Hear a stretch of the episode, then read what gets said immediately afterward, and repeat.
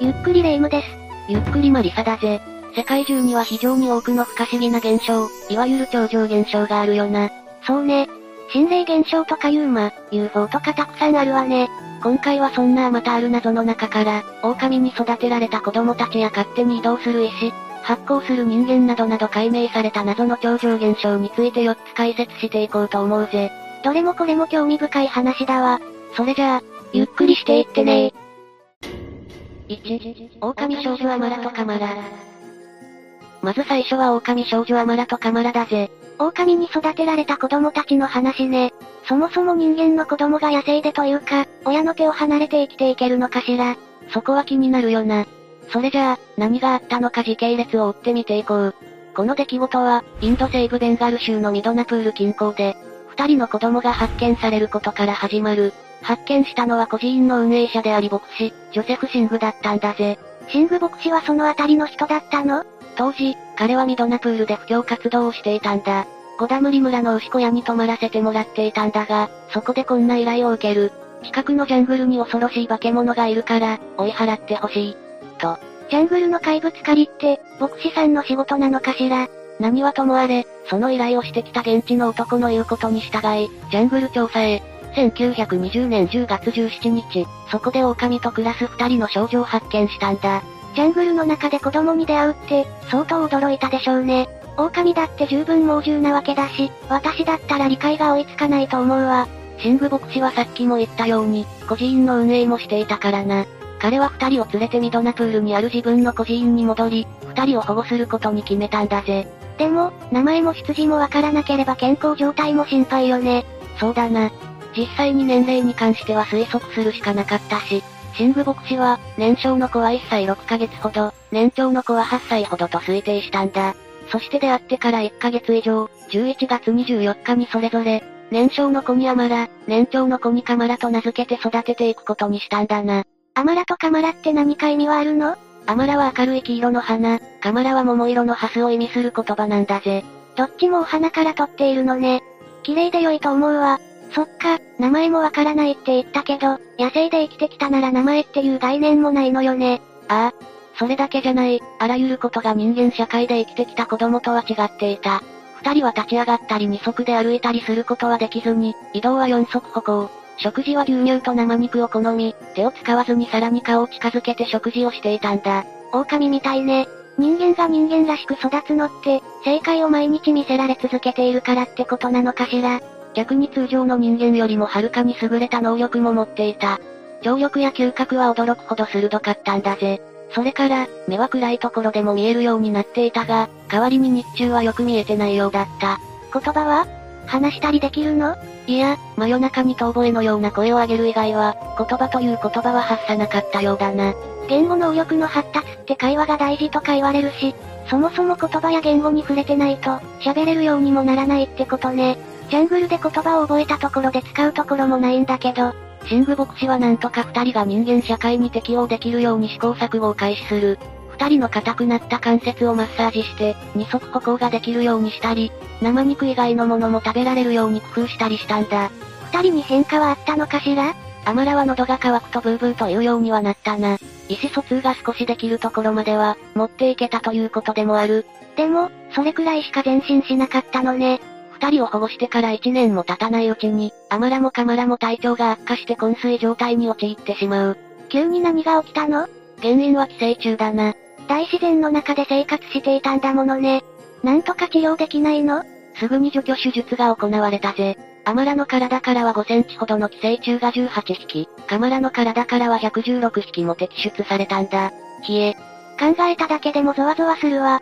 手術後、カマラは無事に回復したんだが、アマラはほどなくして亡くなってしまった。カマラはアマラが死んでしまったことを理解すると涙を流し、7日間部屋の隅で塞ぎ込むようになったんだ。どこまで理解していたかはわからないけど、唯一の肉親なんだものね。ずっと一緒にいたんでしょうし、言葉には表しがたいほどの悲しみだったんじゃないかしら。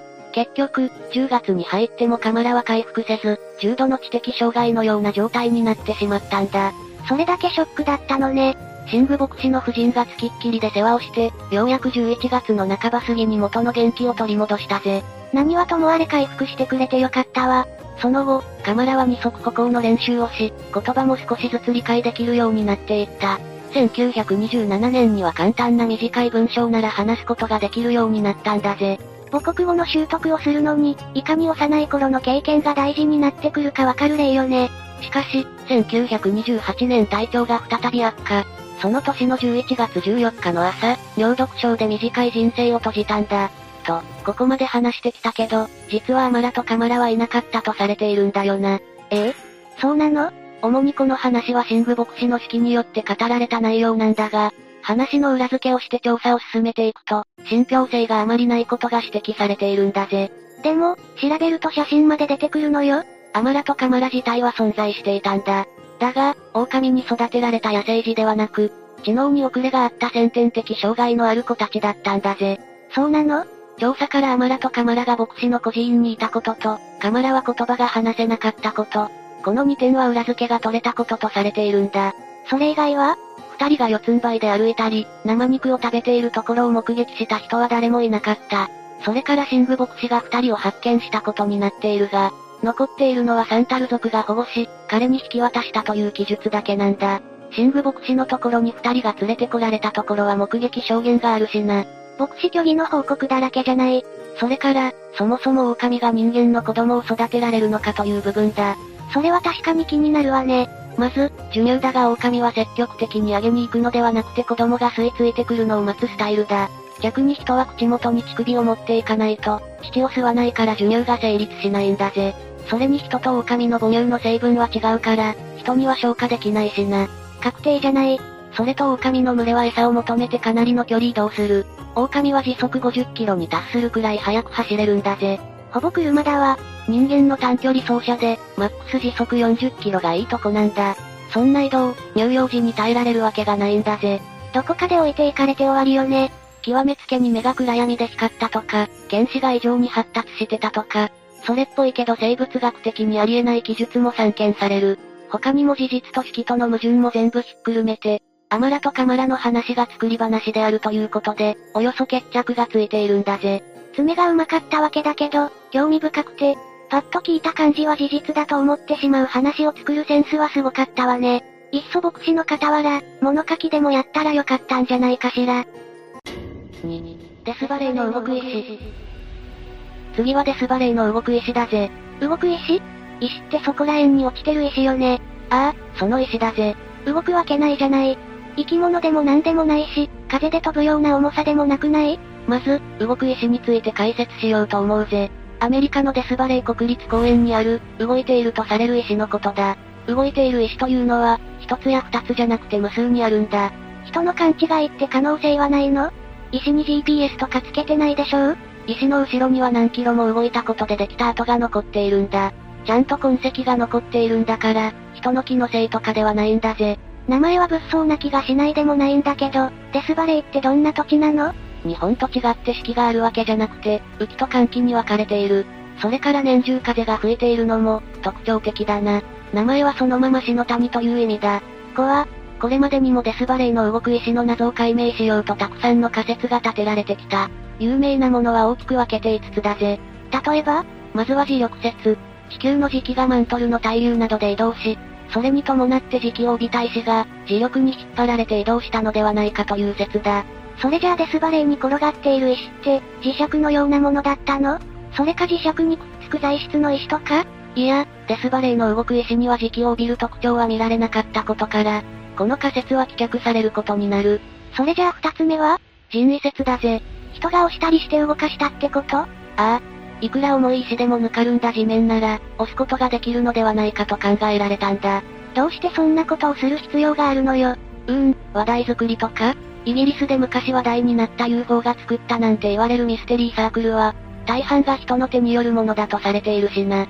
休日明けの月曜日に発見されることが多かったそうだぜ。動く石も休日明けにめちゃくちゃ動いていたら、その通りかもね。でも、地面がぬかるんでいることが前提なら、足跡とか残りそうじゃない？そういう人の痕跡って見つかってるの？レイム、鋭いな。足跡は見つかってないし、そもそも人が滅多に来ないこの場所で、そんなことをやってる意味もよくわからないんだぜ。話題作りならもっと目立つところを選びそうなものよね。それから風説。それは無理があるでしょう。動いている石の中には、数百キロもあるものも混じっていてな。それを動かすには時速240キロ以上の風が必要だとされているんだぜ。そんなとんでもない風が吹いているんだとしたらわかるわよね。あとは氷晶説だぜ。氷晶冬の時期に雨が降って水が溜まり、そこで気温が下がると石ごと凍った氷晶ができるよな。それが氷ごと移動すると、石も動くし動いた後もできるということなんだ。一番無理がなさそうな説ではあるけど、そんなに都合よくいくのかしら。そうだな。他の説みたいに無理のある部分とか、科学的に矛盾する部分がないから、一番有力な説だと考えられているぜ。5つってことはもう1つあるのよね？話が行くところまで行った感があるんだが宇宙人説だ。宇宙人どの仮説も実証されないからものすごい科学力や技術力を持ち合わせた宇宙人の仕業ではないか、という説が語られ出したんだな。それは本当に行くところまで行ったわね。いくら私でも宇宙人説だけはないということがわかるわ。さて、それで真実はどうだったのかという話だな。どれが正しかったのかしら？正解は、どの仮説も違ったんだぜ。そうなの？アメリカの研究チームが明らかにしたところによると、秒速3から5メートルの風と、風で動く程度に薄いけど、石を押すことはできる程度に厚みのある窓ガラスのような氷、それから氷が自由に動く程度に深さのある適度な深度の水たまり、この3つが揃うと石が動くんだ。え？どういうこと？この条件が揃うと砕けた氷が風を受けて水の上を動くよな。そうね。そして何枚ものそういった氷が石を押すんだぜ。結果として石は動くし、石が動いた後も残るということだな。この現象にはゴルディロックス現象という名前がついている。そんな感じで石は動くのね。そもそも条件が揃うのも難しいし、近年では気候変動の影響から余計に揃わなくなっている。最後に動く石が観測されたのは2006年だそうだ。見に行けば見れるってものでもない現象じゃない。かなり珍しいものなのね。そうなんだぜ。興味がある人は探すとネットに動画が上がっているからぜひ見てみると良いと思うんだぜ。きちんと映像で残ってるのね。後で検索してみてみようかしら。3、バンファイパヤーナーク。3つ目はバンファイパヤーナークだぜ。それは何？っていうかどこの言葉？バンファイパヤーナークは友人の火の玉という意味なんだ。タイのラオス国境にあるノーンカイという町で見られる、お祭りというか自然現象だな。どういう現象なの？陰暦11月の満月の日に、日が暮れてから23時頃までの数時間、メコン川の水面から空に向かって、火の玉が昇っていくという不思議な現象なんだ。何それ？幻想的ではありそうだけど、日本人的には人玉も想像させてちょっと怖いかも。どういう感じで見えるの？火の玉は卵くらいの小さなものから、バスケットボールくらい大きなものまで、様々な大きさのものが現れるんだ。多い年には500個以上も見える年があるみたいなんだぜ。年によって多い少ないがあるのね。流星群みたいだわ。炎や煙、匂い、音はなく、突然水面から出現して上空50から300メートルまで一気に上昇し、と消えるんだ。色は赤やオレンジ、ピンクと様々なんだぜ。場所はどのあたりなの？何か不思議なことが起こる得意点がそこにあるってことよね。それが結構広範囲なんだよな。ノーン海のメコン川沿いで、20カ所以上で見られるんだぜ。しかも川だけじゃなくて近場の湖や沼でも、同じ現象が観測されているんだ。ピンポイントに1カ所だけじゃないの？メコン川が全長4200キロもあるから、全体的に見たらピンポイントではあるけど、ノーン海一帯で見れると考えれば不思議なところではあるよな。それで、この現象はどうして起こるの？この日が日本でいうお彼岸的なもので、ご先祖様の魂が帰っていくとかそういうことじゃないでしょ？ああ、それだと科学的な解決にはなってないからな。それもそうだわ。今のところ火の玉の正体はメタン窒素ガスだとされているぜ。メタン窒素ガス？川とか湖の中でガスが湧き出ているの？深さ4.5メートルから13メートルくらい、温度15度以上、低酸素含有量の条件で、バクテリアによって生み出されていると考えられている。そんなのその条件が揃ったらいつでも見れちゃうじゃない。あとは発火の条件だな。昼間の気温とか太陽と月の位置関係とか重力、地球の放射エネルギー、もろもろの条件が重なり合うと発火の条件が整うんだ。それが陰暦11月の満月の日ってこと？そういうことだぜ。すべての条件が揃ったら、川の水面に浮かんできたメタン窒素ガスに火がつき、火の玉となって飛んでいくということだな。なるほど、不思議だわ。長年バンファイパヤーナークについて研究している博士によれば、生態系の変化から、毎年火の玉の量は減り続けているそうだ。そうなの？博士ですら時間や条件次第では、翌年また火の玉を見れるかわからないと感じているくらいだぜ。それじゃあいつかこの不思議現象はなくなっちゃうかもしれないってこと？ああ。気候変動やメコン川の生態系や水位の変化、地球温暖化の進行次第では、いつかこの火の玉は完全に消えてしまうかもしれないんだよな。それは残念だわ。人の手で何とかできればよいけど、相手は大自然だからな。もし実際に見に行きたいという人がいるなら急いだ方がいいぜ。旅行はお店でも宿泊先でも、いつか行こうと思って先延ばしにしてると、いつの間にかなくなっちゃうこともあるものね。特にここ数年で痛いほど身に染みて理解したわ。迷ってる間に具体的な計画に移すのがベスト、思い立ったが吉日ってことよね。4、発光人間アンナモナロ。最後は発光人間アンナモナロだぜ。発光人間？人が光ってるってこと？その通りだぜ。1934年のある日、喘息で入院していたアンナモナロの胸の部分が青白い光を放って光っていたんだ。しかもその現象は数週間以上も続いたと言われているんだぜ。胸が青白く光る？そんなことあり得るの？発光する時間自体は数秒なんだが、多くの医師が見守る中でそれは起こったんだ。何人も見たということは嘘じゃなさそうよね。不思議に思った医師たちは、色々と検査をしたんだが原因は不明。当時は体内で電気と磁気を帯びた細胞組織が発達したせいで、発光したのではないかと考えられていたんだぜ。実際のところはどうだったの？人間含め全ての生物は細胞の化学反応で超微弱に光っているんだぜ。その様子もバッチリ研究の過程でカメラに収められているんだ。カメラに？カメラといっても普通のスマホのカメラとかじゃなくて、研究で使われるような高性能のカメラだけどな。それでも人間が光ってるって時点ですごいと思うわ。東北工業大学の研究では、人間の体を超高感度カメラで撮影し、1日のサイクルの中で発される光の量を測定したんだ。その結果、人間は夕方に最も強く光り、夜は最も光が抑えられることを明らかにしたんだぜ。夕方に人間が光ってる？光ってるとは言っても人間の目で光ってるなって理解できる強さの、1000分の1くらいだけどな。ホタルとか深海魚的な光り方とは違うんだぜ。ちなみに頬や額などの最も光っている部分と、サーモグラフィーの厚いことを示すエリアとは一致しないんだ。超微弱に本当に光ってるってことなのね。しかも熱現象というわけでもなく、でも、人間には認識できないわけで、求愛にも何にも使えないんだから、進化の過程で必要なものではないんだよな。一体どうして光るようになったのか不思議な話だわ。現時点で分かってるところでは、生物発光の原因物質は細胞内の呼吸で生成された、非常に反応しやすい性質を持つ、ラジカルというものであるということだな。つまり、代謝の副産物として生まれたものが原因ということなんだ。光ってるというか光っちゃってるってこと？人間は光ることでメリットもないだろうし、光りたいとも思ってない人が大半だろうしな。ラジカルなどが蛍光色素と反応を起こすことで光子を放出する。平たく言えば光っちゃっているということになるんだぜ。なるほどね。私はちょっと光ってみたいけどね。え？夜でも目立てるし、明かりはいらないし便利そうじゃない？ずっとは嫌だけど数日とかなら光ってみたいわね。昼間とかだったら物理的に光ってるってバレにくいし、オーラとかに勘違いしてもらえないかしら。考えが柔軟でシンプルに尊敬するぜ。アンナさん以外にバッチリ光った人とかっていないの？いるにはいるんだが、超常現象の研究をしているカーリントン博士によると、発光した人は全て何らかの病気の患者だったんだぜ。